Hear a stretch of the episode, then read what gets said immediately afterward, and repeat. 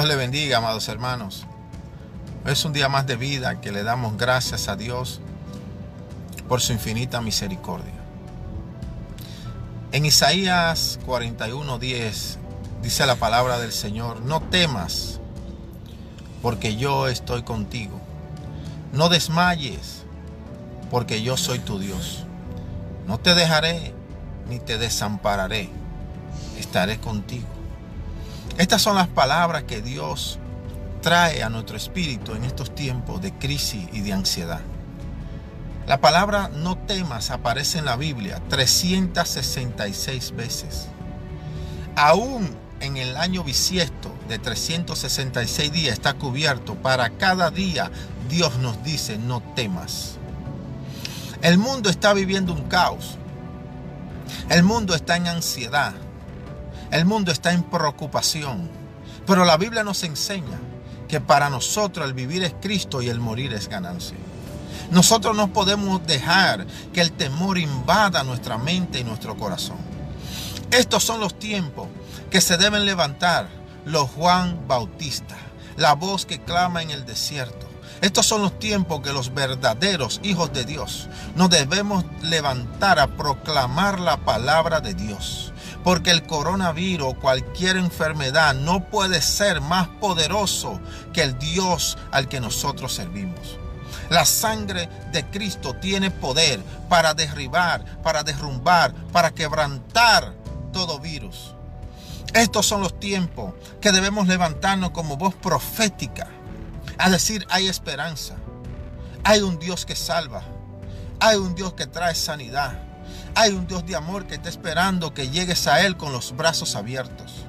No permitamos, pueblo de Dios, que la ansiedad, que el temor invada nuestro corazón. Que sea, hay un Dios más a que nos ayuda.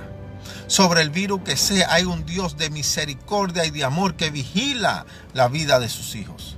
Y Dios esta mañana te está diciendo, no temas. Levántate como voz profética, levántate como Juan el Bautista anunciando la venida de Cristo. Porque estas pestilencias, los terremotos, solamente nos anuncian que está cerca la venida de nuestro Señor y Salvador Jesucristo. Entonces, pueblo de Dios, no tengamos temor, que la, que la ansiedad no invada nuestro corazón, que anunciemos las buenas nuevas de salvación, que proclamemos al mundo que hay un Dios que tiene amor por el pecador, que hay un Dios que salva, que hay un Dios que transforma, que hay un Dios que está esperando que te arrepientas con los brazos abiertos para bendecirte. Empecemos a proclamar, empecemos a predicar en las plazas, en las escuelas, en todas partes. Empecemos a llevar, porque anunciando el Evangelio de nuestro Señor Jesucristo. Así que no tengamos temor, no tengamos temor del coronavirus, de ninguna plaga. No tengamos ningún temor. Dios está con nosotros. Y si Dios está con nosotros, ¿quién contra nosotros? No permitamos ser contaminados con el mundo, con esa ansiedad que el mundo tiene. No permitamos ser contaminados con el mundo, con ese temor de que si estornudan ya piensan que es coronavirus. Si le da un poquito de fiebre, ya piensa que es coronavirus. No, volvamos a la palabra, volvamos a la intimidad con Dios, volvamos a la relación con nuestro Señor Jesucristo. Volvamos a esa intimidad. Ya dejémonos de juzgar, ya dejémonos de juego, ya dejémonos de, de juzgar a ser cristiano. Cuando proclamas en tu Facebook mensajes de Cristo, pero te vas a tomar alcohol, te vas ser provocativa y tantas cosas que vemos en las redes sociales. Pones una foto, amo a Jesús, pero mentira, tus actos lo niegan. Entonces Cristo está a la puerta y es tiempo que nos levantemos a proclamar. Que nuestros actos hablen por nosotros mismos. Que dejemos el juego, que dejemos el doble ánimo, la doble moral. Y empecemos a entender que Cristo está a la puerta. Que Jesucristo, su venida está cerca. Y estas pestilencias y todo lo que está pasando en el mundo está anunciando la venida de Cristo. Entonces dejémonos de juego. Dejémonos de llevar una, una religión. Pensando que la religión te va a salvar y la religión no te va a salvar, te salva la relación que diariamente tú tengas con Jesucristo. el testimonio, la fe que pongas en Él. Esto es lo que nos va a salvar. Entonces ya dejémonos de juego, dejémonos de, ridiculizar, de ridiculizar nuestras propias vidas diciendo que somos algo que no somos. No, empecemos a llevar este evangelio con la sana doctrina al mundo entero. La Biblia nos habla de esto, de que en estos tiempos se levantarán falsos profetas, falsos apóstoles. Sí, todo eso está profetizado en la Biblia. Pero tú que lees la palabra diariamente, que te mantienes en comunión con el Señor, que te mantienes en oración, que no tomas decisiones sin consultarle a Dios, a ti no te van a engañar. Van a engañar a aquellos que no saben la palabra de Dios. Por eso la Biblia dice, el pueblo de Dios fue destruido porque le faltó conocimiento.